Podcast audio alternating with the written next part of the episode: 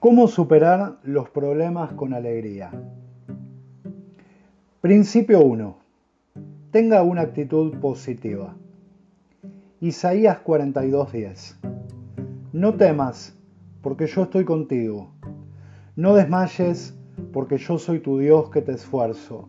Siempre te ayudaré, siempre te sustentaré con la diestra de mi justicia. La actitud positiva de vida en una persona se constituirá en un valor irreemplazable.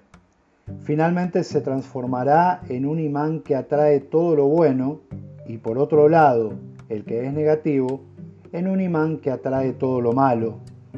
Cuando encontramos a alguien positivo, tenemos deseos de estar a su lado. Un primer condicionante para cualquier cosa que emprendamos en la vida es decidir cuál será nuestra actitud. ¿Seremos positivos o negativos? De acuerdo a la elección serán los resultados. Todo lo que hagamos siempre estará determinado por la actitud que hayamos tomado. Es necesario comprender que el ser negativo es una actitud que debemos corregir antes que se afiance cada vez más con el paso del tiempo. Interiormente, a medida que la vida pasa, nos tornamos más descreídos, renuentes a ser positivos y creemos que no podremos alcanzar el éxito. Esta actitud equivocada hará de nosotros individuos pobres interiormente, con sueños quebrados, con talentos nunca desarrollados, inseguros, dubitativos, inclinados a no creer y por sobre todo infelices. La persona positiva no ignora los problemas, sino que tiene la convicción interior que a pesar de todas las dificultades que enfrenta, saldrá adelante. Es dueño de una actitud positiva. La actitud positiva está íntimamente relacionada con lo que viene por delante, con una visión esperanzadora de la vida y de las circunstancias. Definitivamente, no se trata de negar las realidades, uno puede tener los pies en la tierra, pero el corazón en el cielo, absolutamente convencido y seguro que podrá vencer los problemas y alcanzar el éxito. Principio 2. No desespere ante los problemas. Primera de Timoteo 6:12. Pelea la buena batalla de la fe. Echa mano de la vida eterna a la cual asimismo fuiste llamado, habiendo hecho la buena profesión delante de muchos testigos. ¿Por qué no debemos entrar en pánico? Porque el miedo nos priva de pensar y solo nos deja concentrarnos en lo que sentimos. Cuando vemos una multitud que en medio de una catástrofe entra en pánico, lo primero que se aprecia es la pérdida de la capacidad de razonamiento. Se prioriza la desesperación antes que la facultad de concentrarse en buscar una salida. La mente está preparada para trabajar en frío, no puede pensar en caliente. Cuando hablamos de caliente, nos referimos a estados de gran emoción donde sentimos que todo comienza a cambiar de lugar. En esos momentos, la mente necesita apaciguarse, aquietarse, calmarse trabajar en frío. Pensar, hablar y actuar en caliente en medio de una crisis puede costarnos muy caro. Para lograr salir de los problemas con alegría, no permita que la desesperación se apodere de su vida. Una mente calma le ayudará a encontrar las respuestas adecuadas. Piense con tranquilidad. Es necesario cambiar los hábitos de conducta. Esto tiene que ver con la manera de reaccionar.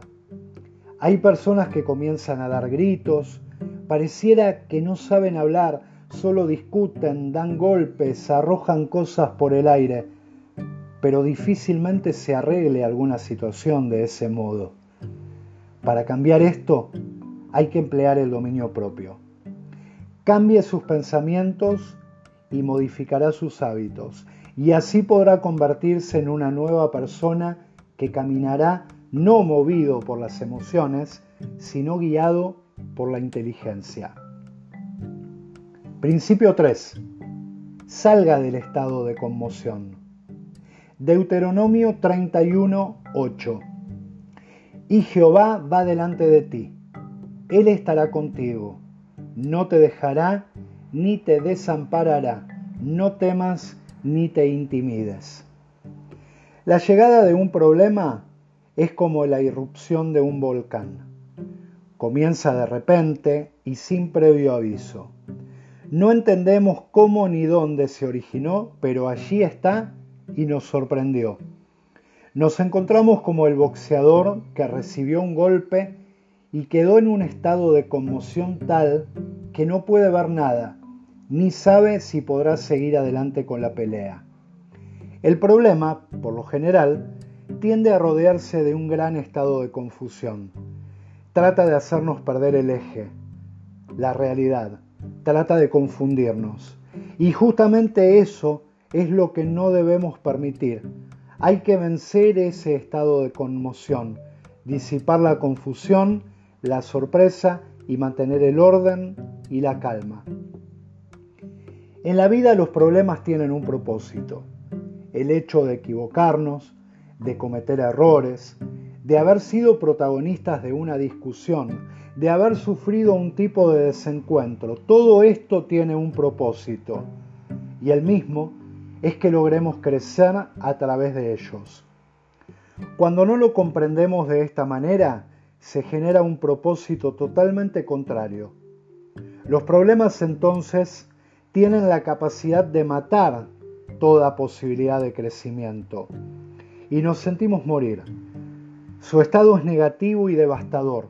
Los problemas pueden ser generadores de crecimiento, de aprendizaje o de amargura, resentimiento, odio, sentimientos de inferioridad y de que nadie nos tiene en cuenta. El secreto para solucionar un problema no depende de lo grande o lo pequeño de su tamaño, sino en la manera en que reaccionemos ante él. A todos nos suceden situaciones desagradables, pero no todos reaccionamos de la misma manera. Las peores dificultades de la vida tienen el objetivo de ayudarnos a crecer, de llevarnos a un plano, a una dimensión la cual era desconocida para nosotros con anterioridad. Cada situación nos permite crecer y convertirnos en mejores personas. Principio 4. Deje de reprocharse por los errores y avance. Isaías 40:31.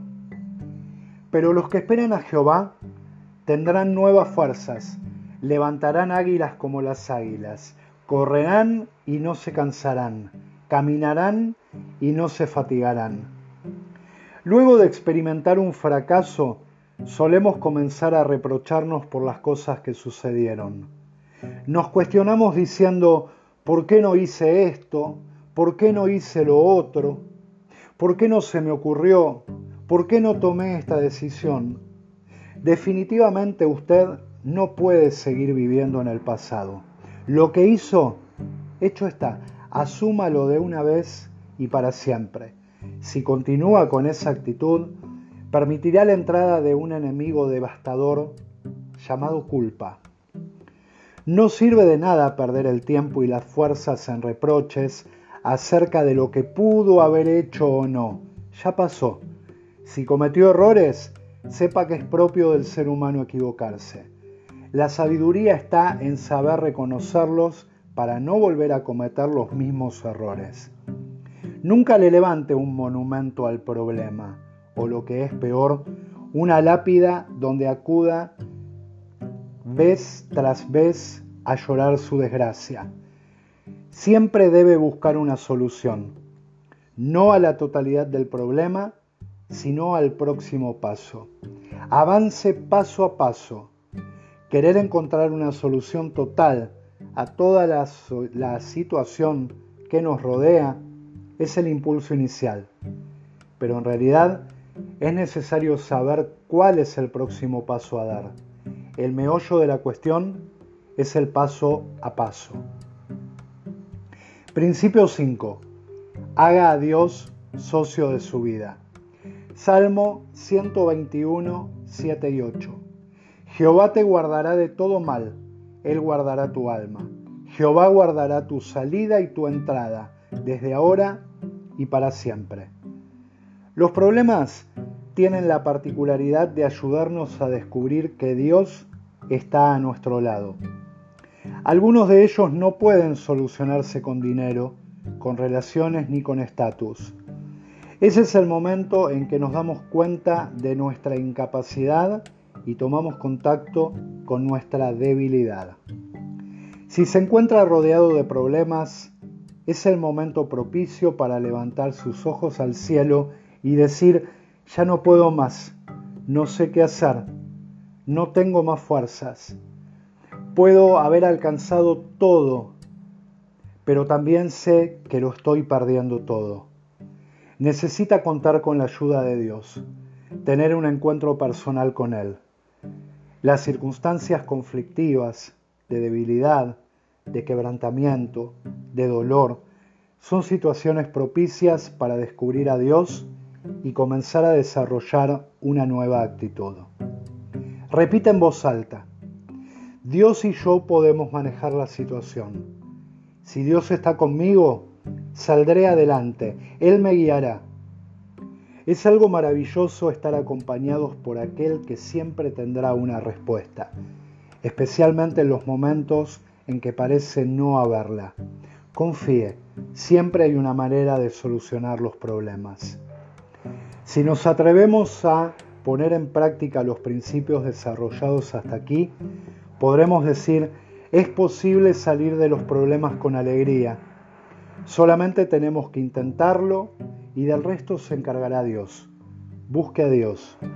Piense de manera positiva. Crea que todavía los milagros ocurren. Prepárese. Dios se convertirá en su mejor amigo.